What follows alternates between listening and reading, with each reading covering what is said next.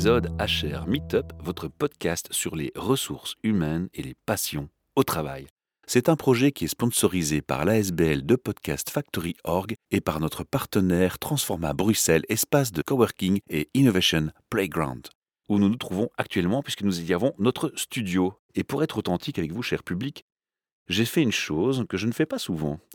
J'ai invité quelqu'un que j'ai rencontré dans mon milieu professionnel actuel et qui est un passionné et qui m'a beaucoup inspiré, qui a envie aujourd'hui de venir partager avec vous une autre passion qui rejoint le thème RH, qui est celle du développement personnel, mais je ne vais pas trop en dire.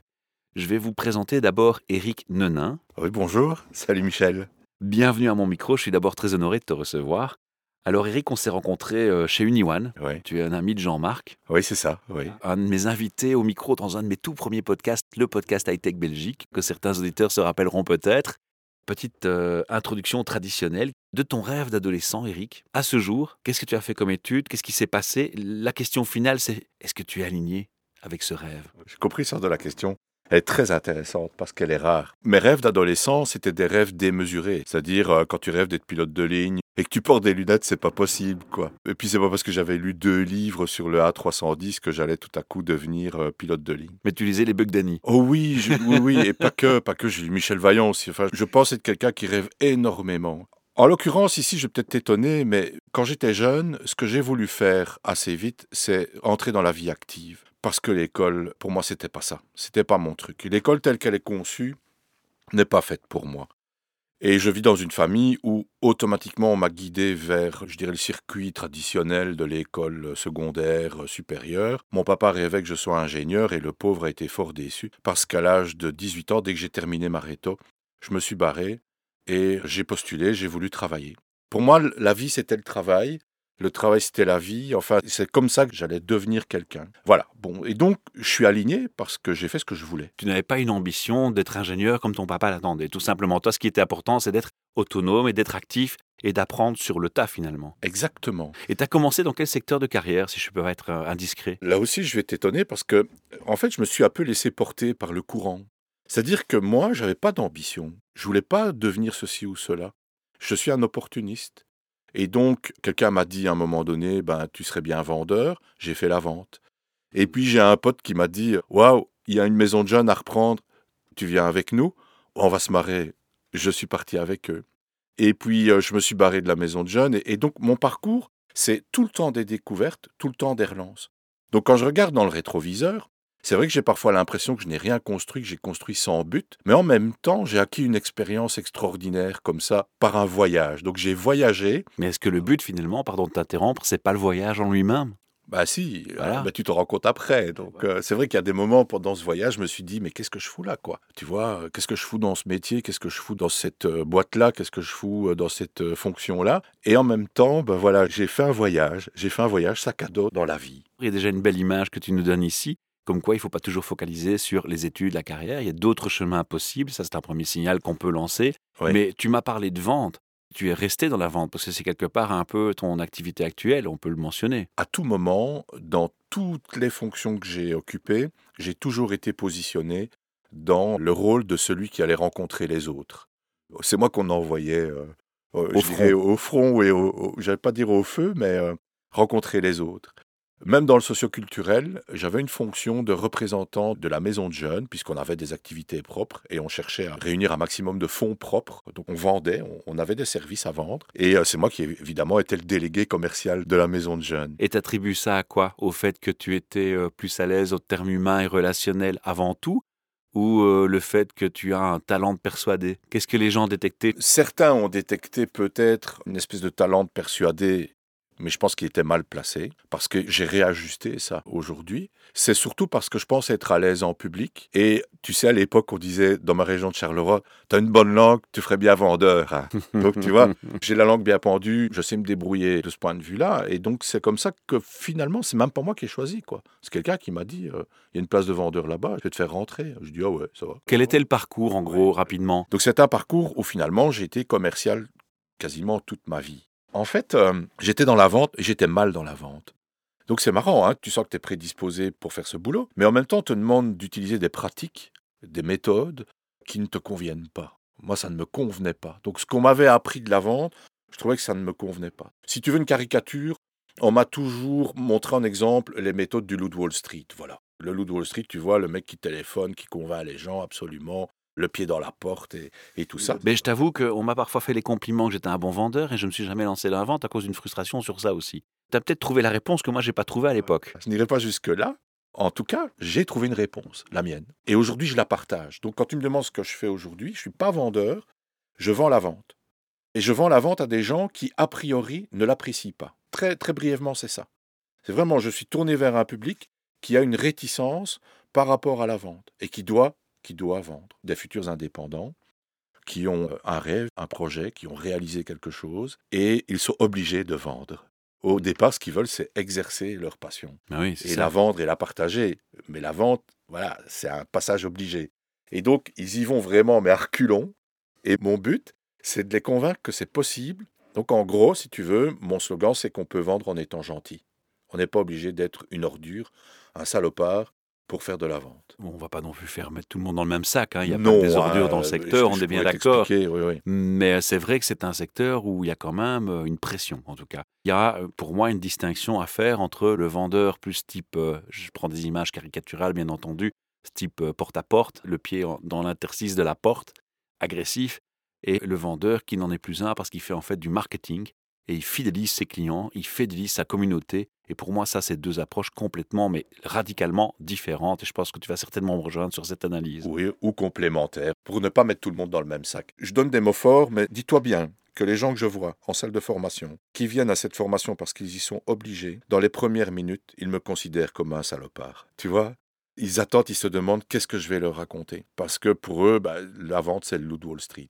C'est bien marrant, hein, j'ai adoré le personnage, j'ai adoré le film. Mais en même temps, ça représente quand même, je dirais, un sacré paquet d'escrocs. Hein. Pour te situer le sujet. Le chemin qui t'a conduit euh, vers Uniwan, ça a été quoi finalement? Uniwan, c'est une entreprise d'informatique, donc de support informatique. Je ne connais absolument rien à l'informatique. Et à l'époque où je rencontre Jean-Marc, figure-toi que je suis patron de bistrot. J'ai repris un bistrot, je sais pas trop bien quoi faire. Je suis encore dans la vente, quoi, quelque part. Et Jean-Marc venait régulièrement avec ses collègues prendre un pôle vendredi soir. Et c'était une bande vraiment très très agréable, des gens vraiment super intéressants à rencontrer. Et je me souviens que Jean-Marc m'expliquait progressivement ce qui était Internet, ce qui était euh, l'ordinateur que j'avais acheté, c'était quoi l'informatique. Je me souviens encore aujourd'hui qu'il m'a expliqué.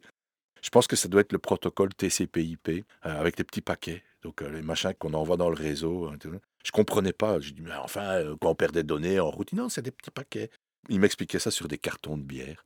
Et ça, c'est la rencontre avec Jean-Marc qu'il y a, à mon avis, au moins 20 ans. Au moins 20 ans. Donc, arrivé chez Niwan dans le but de vendre alors? Si tu veux, je ne suis pas arrivé chez Niwan, parce qu'à l'époque, je suis déjà indépendant, et je tiens à cette indépendance. Voilà, d'accord. En même temps, on se rend compte, Jean-Marc et moi, qu'on a des points communs, et je crois que c'est plutôt lui qui m'a choisi. C'est Jean-Marc qui choisit. Il choisit les gens avec lesquels il aime collaborer, il a envie de collaborer. Et ce ne sont pas forcément des personnes qui ont fait des études ou qui ont été formées. Il les choisit pour d'autres raisons. Et c'est ainsi que quand il a décidé de lancer Uniwan en tant qu'entreprise, parce qu'au départ il était indépendant, il est venu me voir, on en a parlé, on a discuté, amicalement, et c'est alors que j'ai fait un bout de chemin avec Jean-Marc, au moment où euh, on a commencé à engager euh, l'une ou l'autre personne, et mon travail consistait à transformer son jargon technique en quelque chose qui soit digeste pour nos futurs clients. Voilà. Compréhensible. Voilà, c'est ça. Donc un boulot de traduction marketing du discours d'un technicien de très haut vol, quoi. Alors on va passer maintenant à une partie qui est très importante, qui est liée avec ton travail et ta passion au quotidien, qui était ces fameuses discussions sur le développement personnel. Oui, bien sûr. Alors, est-ce que ça joue encore un rôle maintenant dans ton travail avec Niwan ou sans Niwan et comment? Ouais. Alors c'est assez comique parce que, donc, comme je te le disais dans la préparation de l'émission, en l'occurrence, je ne vais pas vraiment suivre des formations de développement personnel, tu vois. Je ne vais pas à un cours de yoga ou à un cours de, je ne sais pas moi, de sophrologie ou ce genre de choses. Non pas que j'ai pas envie, simplement parce que j'ai vécu des expériences de vie qui remplacent ça. Et c'est très comique parce que justement avec Jean-Marc, on a des grandes discussions hein, sur ces découvertes dans telle ou telle discipline de développement personnel. On en discute, il me dit, mais t'as appris ça où? Parce que je tiens à la dragée, quoi. Mais je dis, moi, j'ai appris dans ma vie. Et en fait, si tu veux, pour être tout à fait clair, là où j'ai vécu la plus grosse expérience de développement personnel qui soit pour moi, c'est quand j'ai rencontré les alcooliques anonymes. C'est autour des tables des alcooliques anonymes. Cette dynamique de groupe, ce travail ensemble pour arriver ensemble à changer sa vie, Ça, pour moi, c'est faire du développement personnel. Et donc encore aujourd'hui, j'ai gardé toute une série de pratiques, de concepts, d'outils qui m'ont été transmis, notamment de la part des alcooliques anonymes, dans ma vie de tous les jours. Tu vois, faire les choses un jour à la fois, ce qu'on appelle Kaizen ou la politique des petits pas, ben chez les alcooliques, on le fait aussi. On apprend à changer ce qu'on boit un jour à la fois. Ça a été la source d'inspiration. Ça a été un grand moment. Il y en a un second, un autre. Et là, c'est une rencontre avec un groupe de personnes qui sont des personnes extraordinairement cultivées, intelligentes, et dont l'une a fait un parcours compagnonique, serrurier, et il souhaitait recréer le compagnonnage dans les métiers de service. Il avait envie de transposer tout ce qu'il avait appris du compagnonnage et l'appliquer au métier de service. Et dans ce cadre-là, j'ai rencontré des systémiciens. J'ai mis le doigt dans la systémique. Je ne comprenais rien à ce qu'il me racontait. J'étais émerveillé. Et progressivement, ça a percolé. Et là, je me suis dit aussi, tiens, c'est marrant, mais là aussi, j'ai acquis des informations, des données. Par ton expérience. Ouais, par l'expérience de développement personnel, tu vois. Et donc aujourd'hui, par rapport à la vie, par rapport à ce qui m'entoure, j'ai une vision systémique des choses. Tout ce que nous faisons est répercuté dans cet univers. Il y a des liens systémiques qu'on n'imagine pas. quoi. Est-ce que par moment, tu n'es quand même pas tenté d'aller prendre un bouquin de PNL, programmation neurolinguistique, ou des choses comme ça, d'aller te fondre quelques heures dedans, de voir ce que ça dit, de voir si ça te parle? La curiosité ne te titille jamais? Mais si, hein. je vais t'avouer que je ne les lis pas jusqu'au bout, parce que j'adore butiner, j'adore, je suis un gourmand, un gros gourmand. Oui, bien sûr, la PNL, ça m'intéresse. Je me suis intéressé à l'analyse transactionnelle, et l'hypnose ou par exemple. Et tout ce qui passe m'intéresse, tu vois. Je suis extrêmement curieux. Et en même temps, je considère que ce serait une erreur, en tout cas de mon point de vue, que de focaliser sur une seule de ces pratiques ou de ces techniques. Bah D'ailleurs, on dit souvent chez les coachs que ce sont des boîtes à outils. Oui, exactement. Les outils que j'utilise. C'est un vocabulaire qui revient souvent à mon micro quand je reçois des coachs. Oui, tout à fait. Et l'approche systémique, quelque part, a réconcilié tout ça. Parce que dans l'approche systémique que je maîtrise peu, hein, je suis vraiment un profane dans la matière. Je la vis plus que je n'en parle, tu vois. En même temps, je me rends compte que dans l'approche systémique, il y a de la PNL, il y a de l'AT, il y a de l'analyse transactionnelle, il y a plein d'autres choses. Voilà. Oui, oui, si je suis curieux, bien sûr, je lis, bien sûr, j'ai une bibliothèque remplie de ce type de livres, et je ne lis que ça. Mon épouse lit des romans, des romans policiers, et moi, je ne lis aucun roman, je ne lis que des bouquins euh, là-dessus. Quand est-ce que tu as commencé concrètement cette activité d'indépendant Depuis euh, de longues années? Ben, Quand euh, je me suis cassé la figure avec le bistrot. Non pas que j'étais, comme souvent, en faillite parce que je buvais ma caisse, puisque j'étais abstinent quand j'ai repris le bistrot. Je pensais que c'était un avantage. Mais en l'occurrence, il s'est avéré que c'était une affaire foireuse. Et c'est intéressant parce que rétrospectivement, je me dis, mais quelle école extraordinaire. Pouvoir comme ça aller au fond de la piscine et pouvoir rebondir, Waouh, quoi. Mais tu dis ça 20 ans après, tu sais, Michel. Sur le coup, t'emmènes pas large. C'est une affaire que tu as commencé quand? Je dirais je suis vraiment devenu indépendant à part entière il y a une quinzaine d'années. Tu as appelé cette activité comment? Alors ça a d'abord été ericnenin.e.n.conseil. J'ai décidé de devenir formateur. Je voulais faire de la formation parce que au cours du soir, en marketing, j'avais un prof extraordinaire qui m'a réconcilié non pas avec l'école, mais avec l'apprentissage. Et en le voyant travailler, je me suis dit, mais bon sang, si j'avais eu des profs comme lui à l'école, j'aurais été passionné. J'aurais probablement été un très bon élève parce que, en cours du soir, au cours de marketing, j'ai eu une distinction ce qui était impensable, hein, parce que moi, mon papa me récompensait quand j'avais 70% avec mon bulletin. C'était un événement à la maison. Je ne foutais rien. Mais là, j'ai travaillé, j'ai bossé, j'ai fait un mémoire, j'ai éclaté les résultats, et j'avais ce prof en face de moi qui était absolument extraordinaire prof de marketing, un type fou, un, fou, un fou, mais extraordinaire. Et je me suis dit, ouais, j'ai envie de faire ce métier, j'ai envie de faire comme lui. Moi aussi, j'ai envie d'être on stage, devant une classe, et transmettre quelque chose. Il a transmis sa passion. Ah oui, là, à fond la caisse, absolument. Alors, tu as dit au début, donc ça veut dire qu'à un moment donné, il y a un switch de nom Il y a le fait que tu passes de personne physique à société, parce qu'à un moment donné, euh, voilà, tu entreprends, tu évolues, et donc la société s'appelle B positif. Et puis la société B positif, où ses activités ont donné naissance récemment à un blog qui s'appelle venteefficace.com, parce que j'ai décidé je suis à la fin de mon parcours professionnel, donc j'arrive tout doucement à l'âge de la retraite. Je voudrais fixer tout ce que j'ai mis en place, tout ce que j'ai inventé, tous mes points de vue, et les partager sur Internet. Bien sûr, pour vendre des formations en ligne à un moment donné, c'est clair. Néanmoins, il y a une grosse partie de gratuit, et je partage gracieusement toute une série de conseils pour les personnes qui voudraient se remémorer ce qu'on a vu en formation, ou d'autres qui voudraient avoir un autre point de vue que celui qu'on donne habituellement. La boucle est bouclée. Comment tu fais? Alors on a compris que tes clients, c'est des indépendants qui ont une passion, qui veulent Ouais. se lancer. Ouais. Tu as bien expliqué que le but, c'est de les aider Ouais. à être autonomes dans la vente et avoir une approche moins taboue sur la vente, parce que c'est ça le mot-clé finalement. Oui, c'est bien le terme. Oui, hein.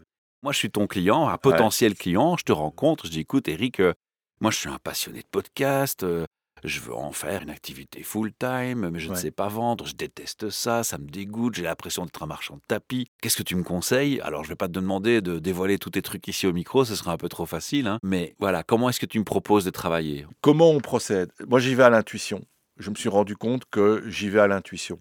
Pas que, en fait. L'intuition, elle est nourrie par une écoute, une écoute active. Donc, si tu veux, pour moi, c'est la base de tout. C'est une espèce de clé de voûte qui fonctionne pour la vente, pour la communication interpersonnelle, pour nous, notre rencontre, pour se faire des amis, pour tout ce que tu veux. C'est écouter, écouter les gens, savoir prendre le temps d'écouter jusqu'au bout et avoir cette capacité de reformuler, donc de vérifier si j'ai bien compris. Et grâce à cette écoute, j'arrive à détecter finalement là où ça coince. Il faut que tu saches aussi que dans le métier que je fais, les gens que je rencontre, donc je suis tourné vers un public, un public cible, on va dire un segment de marché.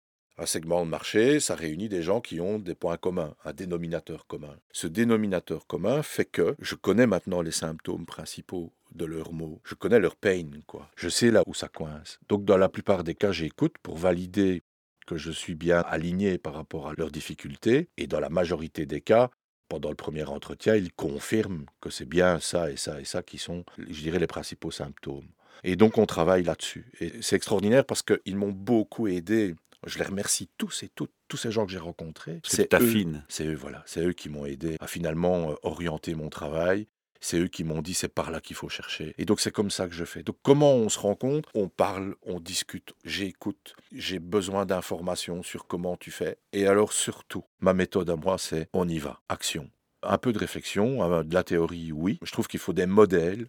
Il faut inscrire l'action dans un modèle, un cadre, quelque chose qui nous permette de nous y retrouver, de nous repérer, d'avoir une méthode. Et c'est l'action. C'est comme ça que je me suis lancé dans mon boulot. Moi, j'ai pas réfléchi longtemps. J'y suis allé, quoi. Comme un enfant, comme un candide. Part aussi encore à l'aventure en se disant, bah, j'y vais, quoi. Et on se dit quelque part, si je me casse la figure, c'est la meilleure école du monde. C'est comme quand on apprend à rouler à Ah vélo et on reprend mais- et on redémarre sur les pédales. Oui, mais justement, la question, c'est est-ce qu'on se casse la figure? C'est quoi se casser la figure? Finalement, il y a des expériences douloureuses, et je crois que tu vas être d'accord avec moi.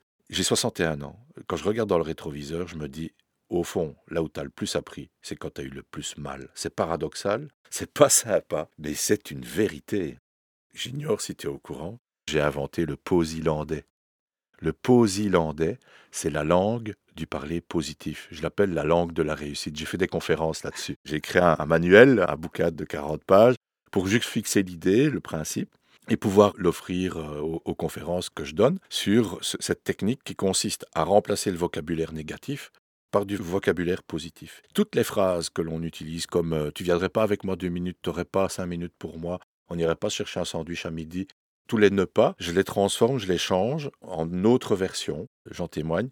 Moi, ça a changé ma vie.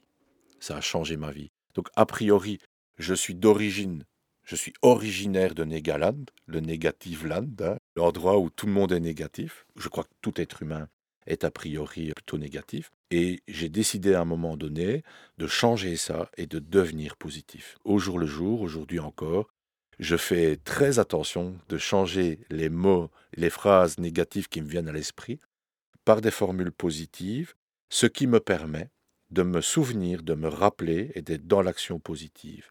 Donc si tu veux, c'est pas le posilandais qui rend positif. Le posilandais permet de se rappeler qu'on a décidé d'être positif parce qu'on l'oublie très vite. Ouais, c'est pas facile à maintenir. hein, euh. C'est difficile.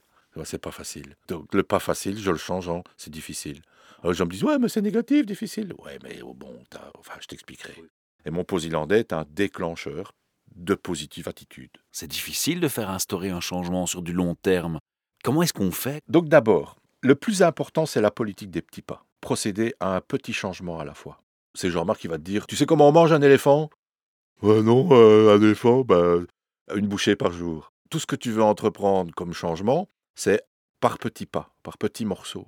Et il est beaucoup plus réaliste de réussir à pratiquer un petit morceau de son changement tous les jours que de vouloir prendre une grande décision. Donc ça, c'est déjà la première leçon. Deuxième recommandation, c'est accepter l'imperfection. On est dans les accords Toltec, là. C'est faire de mon mieux chaque jour. Oui, il y a un des accords Toltec là-dedans. Tu vois, bon, on, rapproche, je dirais, quelque chose, de naturel. que j'essaie de pratiquer au quotidien.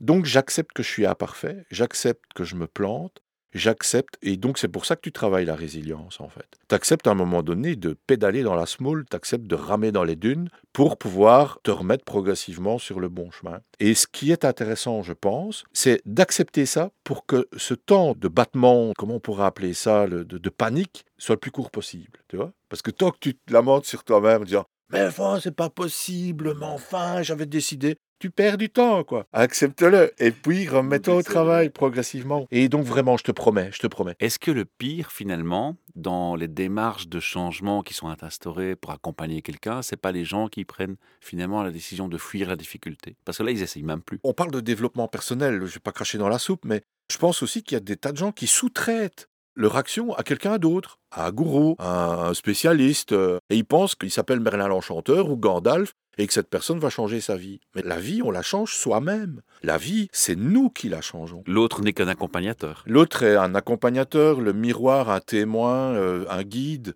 bien sûr. Mais si tu veux changer quelque chose dans ta vie, c'est toi qui dois le faire et certainement pas fuir. Par contre, je vais revenir vers tes clients. Quand toi, avec ton expérience, tu observes tous ces gens qui sont parfois beaucoup plus jeunes que toi, qui veulent se lancer, qui ont ces difficultés, tu m'as dit, ouais, moi je connais les schémas, je reconnais, je reconnais les, signes, les symptômes, j'ai envie de dire. Hein. Est-ce qu'il y en a un qui est récurrent et plus récurrent que les autres? Tu es d'accord de partager oui, ça? oui, oui, oui, oui, volontiers. Ben, c'est dans les vidéos, elles sont gratuites, elles sont là sur euh, YouTube, comme ça je le replace encore. Oui, le principal, ou je dirais les principaux symptômes, le premier c'est le positionnement c'est-à-dire être bien au fait de ce qu'on va faire. Alors c'est étonnant de voir que ces gens ont fait un parcours de formation, ils ont vu le business model Canva, ils ont vu toute une série d'outils, etc. Donc ils ont encore du travail à faire quant à vraiment incarner ça et arriver à comprendre qu'ils vont devoir concentrer leur proposition de valeur pour qu'elle soit compréhensible, intelligible par le persona. Le deuxième symptôme, c'est le persona. Donc c'est en fait c'est l'interaction. C'est les deux composantes qui vont entrer en interaction. Persona, c'est le consommateur le persona, c'est ce que j'appelle le client idéal. Déjà, j'innove en disant client idéal parce qu'ils me regardent tous en me disant mais t'es pas un peu à la masse là, le client idéal? Ben non, c'est celui que j'ai envie d'avoir. Je dis pas que je vais l'avoir. Je dis pas que c'est facile de l'avoir. Je veux l'avoir. Je vise celui-là si tu veux, c'est aller euh, à l'inverse de je me lance et je prends n'importe quel client en me disant que c'est un client. Non, je me lance en visant, en ayant un objectif très clair et en voulant rencontrer des personnes qui ont certaines caractéristiques. Ça veut dire qu'il faut savoir apprendre à dire non? Bien évidemment. Après, je pars du principe que si tu cibles bien, bah, tu diras oui au lieu de dire non. C'est-à-dire que tu vas plutôt vers des personnes qui sont prédestinées à ta proposition de valeur. Le rêve, c'est ça, c'est ça l'idéal. Et donc, je leur propose de viser ça plutôt que de viser l'éléphant dans le couloir. Quoi. Tu parlais de caractéristiques. Tu allais me dire les caractéristiques. Oui, du persona, c'est en fait, euh, bah, c'est pain et c'est gain. Hein. C'est tout simple. On cherche midi à 14h, mais c'est bête comme chaud. quoi. Ton client, donc tu as une proposition de valeur. Tu fais du podcast. OK Tu as deux types de clients. Tu as le client qui écoute et tu as le client qui vient avec des sujets. Eh bien, tu es positionné, toi. Tu es clairement positionné. Ressources humaines, développement personnel. C'est très intelligent parce que tu as combiné les ressources humaines et le développement personnel. On aurait pu faire un autre positionnement eh bien, tu vas chercher des gens qui ont des difficultés avec un sujet, ou qui ont des difficultés dans leur vie de tous les jours, ou qui ont des difficultés dans certains domaines, et tu vas leur proposer des solutions à ces difficultés-là. Ça ne sert à rien de proposer du podcast pour le podcast. Tu proposes des solutions à travers le podcast. Et donc, ton client idéal, c'est quelqu'un qui va trouver ton podcast inspirant, ton podcast veut lui donner de nouvelles idées, etc. Et il se tourne vers toi parce qu'il est en besoin de ça. Ton client, il est tout désigné. Après, bah, il n'y a plus qu'à, hein, donc je fais des gros guillemets avec les doigts. En même temps, c'est vrai que c'est beaucoup, beaucoup de boulot, ça, ça chamboule tout. Cependant, je dis aux gens, écoutez, si vous continuez sur la voie erronée, vous passez du temps à chercher, à vous débattre, à communiquer de travers, enfin à s'y prendre mal. Est-ce qu'il ne faut pas garder quand même un côté, euh, le côté que j'appelle agile? On va continuer dans l'exemplarité du podcast qu'on était en train de discuter. Je t'avoue que la SBL, quand on l'a créé, l'idée c'était d'apprendre aux autres à faire leur propre projet podcast. Ce qui nous importait, c'était les causes qu'on défend au micro par rapport à un sujet précis. Quand tu manques de temps, bah, c'est mieux de former les autres. C'est pas important que ce soit qu'à dire le cocorico, c'est moi qui l'ai fait, on s'en fout. Nous, ce qui comptait, c'est la cause finale. Et on a commencé à donner des cours, puis on s'est rendu compte que les gens nous disaient Oui, mais c'est génial, je suis convaincu, je suis passionné comme vous, vous avez transmis votre passion, mais j'ai pas le temps, tu peux pas le faire pour moi. Le modèle, ce qu'on a prévu, change, donc il faut quand même rester flexible. Je comprends ce que tu dis. Il faut Oui, être oui. clair sur ce qu'on veut. Oui, oui. Alors, c'est une vue de l'esprit. Quand je dis de viser le client idéal, c'est comme un marin sur son voilier prend un cap, tu vois. Après, il va s'adapter à la mer, il va s'adapter au temps, il va s'adapter à tout ce qu'il va devoir euh, rencontrer. Néanmoins, il sait où il va, il a un cap. Donc, celui qui part et qui lance son projet comme ça, en le faisant comme tout le monde, il part dans un océan rouge, un océan de concurrence, un océan extrêmement difficile, c'est le Cap Horn. Il s'expose. L'autre prend un cap vers un océan bleu où il risque de rencontrer des clients plus intéressants pour lui. Parce qu'il prend une direction dans laquelle il va chercher, il va trouver obligatoirement des gens plus intéressants. En même temps, je trouve beaucoup plus riche d'avoir à l'esprit un persona qui est précis, qu'on a choisi, plutôt que de se dire bah, il me faut des clients, point, c'est tout, et accueillir ce qui vient, le tout venant. Ce pas des jugements de valeur que je porte. Hein. Je dis simplement que ceux qui réussissent leur projet sont celles et ceux qui ont visé un persona précis et qui ont un positionnement qui est clair. Et ils ont réussi l'adéquation entre les deux. Voilà. Si on n'a pas toute l'information dans ce podcast qu'on aurait voulu apprendre sur toi, il y a un moyen très simple, c'est de te contacter. Et pour faire ça, bah, il y a un site internet. Venteefficace.com. Voilà, venteefficace.com, page de contact, on te contacte et c'est facile. J'ai toujours mes coordonnées. euh, vous trouverez mon adresse email, eric4b positif. Euh, généralement, j'y mets mon numéro de téléphone portable aussi. Vous parlez à l'artisan, donc euh, vous me contactez. J'ai pas d'heure, quoi. On peut me contacter à 20h, à 21h. Il nous reste trois questions RH. C'est notre rituel de clôture dans cette émission. C'est quoi, Eric, pour toi, un RH ou un DRH Alors, dans l'idéal, bien entendu?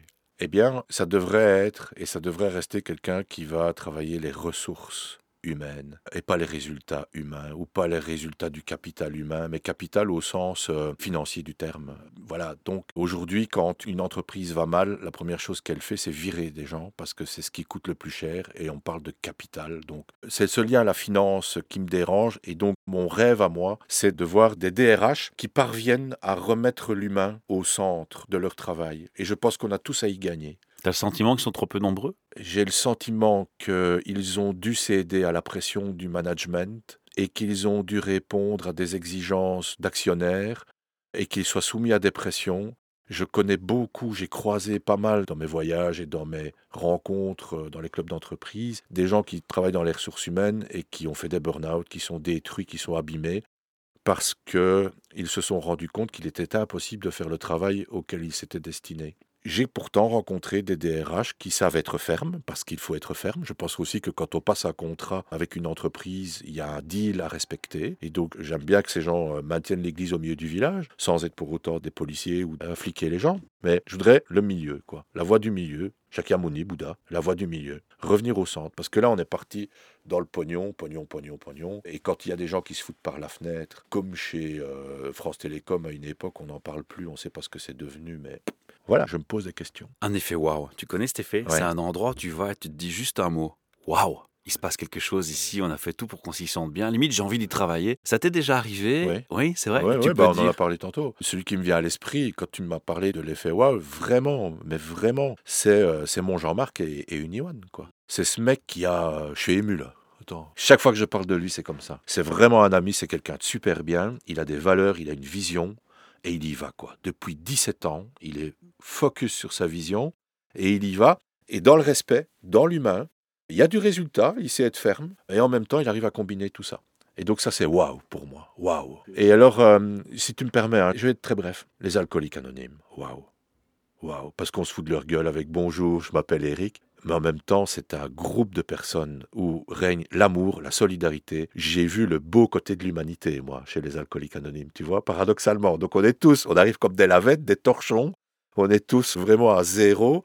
Et on refabrique des gens de rien, ils deviennent euh, extraordinairement euh, fabuleux. C'est fabulous, les alcooliques anonymes. Et le troisième, c'est ce groupe de compagnons, là, des compagnons du compagnonnage, où je les ai rencontrés très longtemps, à raison d'une fois par mois. Trois effets waouh, dit. Oui, oui, mais c'est vraiment des gens qui m'ont marqué. Parce que là, j'étais confronté à des gens brillants, d'une belle intelligence.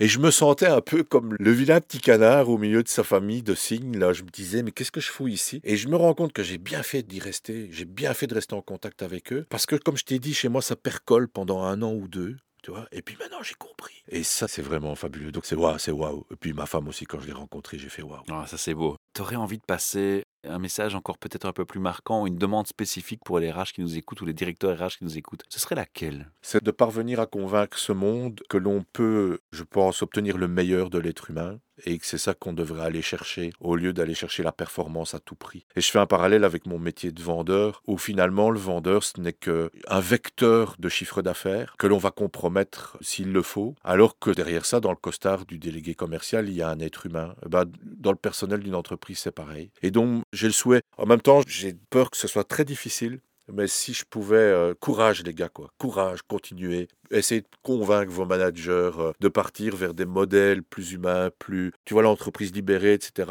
On n'est pas obligé d'y aller à fond, on peut y aller progressivement, petit à petit. Regardez les travaux d'un mec dont j'ai vu le webinaire euh, hier, il s'appelle Bernard Mich, c'est quelqu'un que je connais très bien. J'ai fait un bout de chemin avec lui, j'ai bu ses paroles. Eh bien, Bernard Mich, il a un modèle, il propose quelque chose qui va vers un chouette compromis entre vraiment l'entreprise pourrie, le monde pourri, et le monde idéal des bisounours. Il est très réaliste et je crois qu'il y a moyen. Donc, mesdames et messieurs DRH, euh, tenez bon, tenez bon et faites tout ce que vous pouvez pour convaincre ce système de euh, se recentrer sur l'humain, s'il vous plaît. Est-ce qu'il y a un changement ces dernières années? Hein Je rajoute une question inattendue, mais quand je t'écoute, j'ai presque envie de te la poser. Alors, mon père disait, tu vois, c'est pas un vieux singe à qui on apprend à faire des grimaces. Maintenant, je suis devenu un peu dubitatif. Je vais pas dire méfiant, mais quand l'être humain parle de quelque chose, j'attends de voir, quoi. Néanmoins, ce qu'il y a de bon, c'est qu'on commence à en parler. Il y a quand même quelques coups d'éclat, quoi. Il y a quelques exemples représentatifs. Par contre, c'est un peu comme la permaculture. Tu me parlais de permaculture tantôt. Quand on voit un truc qui marche super bien, qui est miraculeux, qui est finalement accessible à tous, je comprends pas pourquoi les entreprises ne se ruent pas sur ce modèle, quoi. Voilà. Mais euh, ouais, je crois que ça bouge, oui, ça bouge. Merci, c'est un beau mot de conclusion avec plein d'espoir et une grande porte ouverte vers la lumière, j'ai envie de dire. Alors, merci pour ce partage, euh, cette passion qu'on ressent très fort. Je suis frustré limite que, que ce soit si court. Il faudra refaire ça, Eric. On a passé un chouette moment à deux. Je, suis, je me suis, vraiment très flatté, ça me touche énormément. je suis surtout sincère. Chers auditeurs, si vous avez envie de remercier Eric pour son témoignage, si vous avez envie d'encourager ce type de démarche, il y a deux choses qu'on peut faire. Contactez-le, posez-lui euh, les questions qui vous passent par la tête. C'est toujours euh, interpellant et intéressant, en tout cas, d'avoir une première approche avec quelqu'un dans le vrai. Et puis, euh, il y a une autre chose que vous pouvez faire qui vous coûte rien du tout, qui prend deux secondes. C'est un petit like sur cette publication de podcast et un petit partage. Parlez-en autour de vous. Alors, n'hésitez pas à continuer et partager. À bientôt. Allez, à bientôt.